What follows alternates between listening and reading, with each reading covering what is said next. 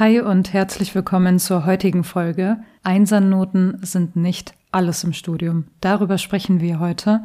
Wenn du arbeitest und studierst und jemand bist, der gut in seinem Studium sein will oder wenn du dich schlecht fühlst, dass du einige Module mit einer schlechteren Note bestanden hast, dann bleib auf jeden Fall dran, denn ich bin der Meinung, dass du dich nicht auf Topnoten versteifen solltest. Nach dem Intro geht es los. Ich werde erstens meine persönliche Meinung über Noten teilen, zweitens, warum du dich nicht wegen Noten unter Druck setzen solltest und im dritten Schritt gehen wir auf die Dinge ein, die wirklich zählen und sogar wichtiger als deine Noten sind.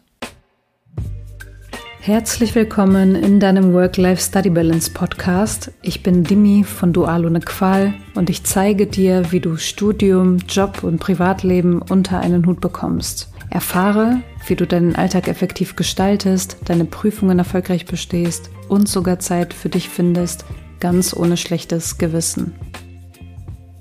Es kommt oft vor, dass Studierende enttäuscht reagieren, wenn sie in einer Prüfungsleistung mit einer besseren Note gerechnet haben. Und wahrscheinlich kennst du das auch. Du warst beispielsweise fest davon überzeugt, dass du für deine Prüfungsleistung die Note 1 oder vielleicht auch Note 2 erzielst. Und dann hast du für dich total überraschend die Note 3 bekommen, obwohl du dich richtig angestrengt hast. Dann bist du enttäuscht, frustriert, findest es vielleicht auch unfair. Warum, wieso, weshalb? Und ja, ich war ja auch Studentin und ich weiß, dass man sich manchmal doch sehr über die ein oder andere vergebene Note ärgert. Ich bin aber nicht nur ehemalige Studentin, sondern habe auch einige Jahre Erfahrungen auf dem Arbeitsmarkt gesammelt. Jeder fängt irgendwo mal an und ja, ich sage es jetzt mal offen und ehrlich, ich habe mich nach dem Bachelor für meine schlechten Noten im Studium geschämt. Ich dachte als Studentin, kein Unternehmen wird mich mit solchen schlechten Noten einstellen. Ich werde in Bewerbungsverfahren bestimmt direkt aussortiert und werde gegen meinen Mitbewerbern keine Chance haben. Und diese Idee vom Aussortieren hat sich bei mir bereits im ersten Semester eingeprägt an der staatlichen Uni. Da gab es ja auch schon einen Numerus Clausus, um überhaupt für das Studium zugelassen zu werden.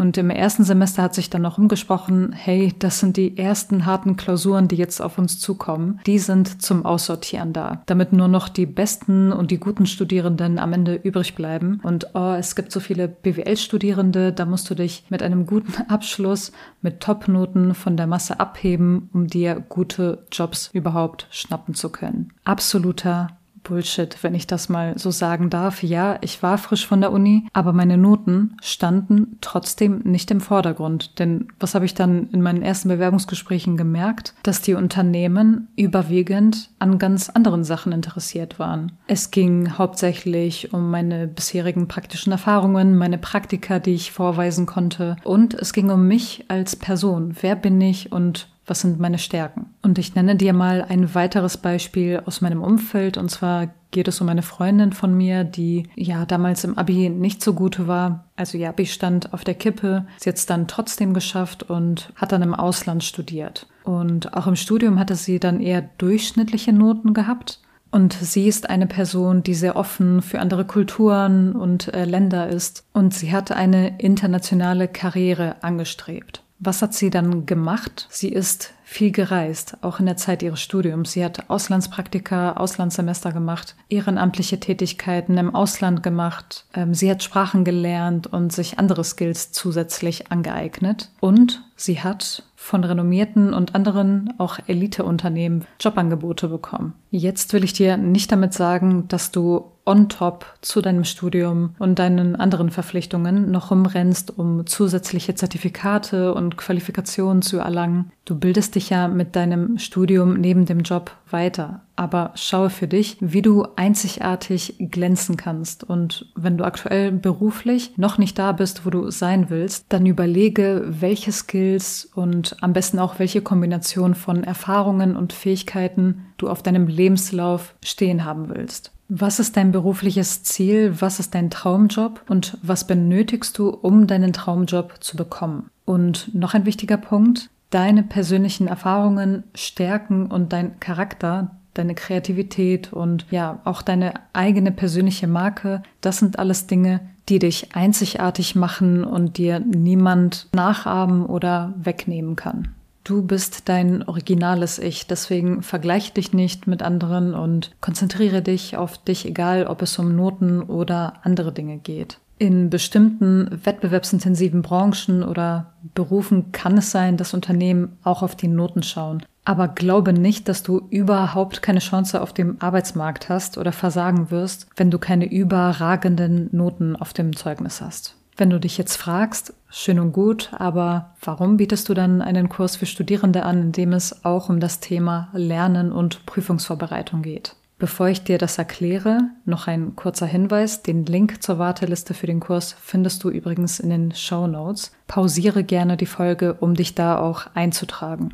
Also, um kurz darauf einzugehen, es macht dennoch Sinn, dass du effektiv für deine Prüfungen lernst. Ich rate dir dringend davon ab, dass du mit der Einstellung, ich möchte nur bestehen, zu deinen Prüfungen gehst. Die Ich möchte nur bestehen Einstellung oder das Ich möchte nur bestehen Ziel tröstet dich vielleicht in besonders schwierigen Modulen, vor allem zum Beispiel in technischen Modulen oder in Modulen wie Mathe und Statistik höre ich das auch oft. Und verstehe mich nicht falsch, ich sehe das auch so, dass es, dass es in Ordnung ist, wenn du in bestimmten Modulen gerade noch bestehst, die Note 4 bekommst. Bestanden ist bestanden. Aber Du pflanzt dir diesen Gedanken im Kopf ein, ich will einfach nur bestehen. Und das führt dazu, dass du dich selbst von Anfang an in deiner Lernphase klein hältst und dich selbst limitierst. Und stell dir mal vor, du landest dann mit dieser Einstellung, ich will einfach nur bestehen, ich will einfach nur durchkommen im Drittversuch. Natürlich kein Weltuntergang, kann jedem passieren, aber trotzdem nicht so angenehm, oder?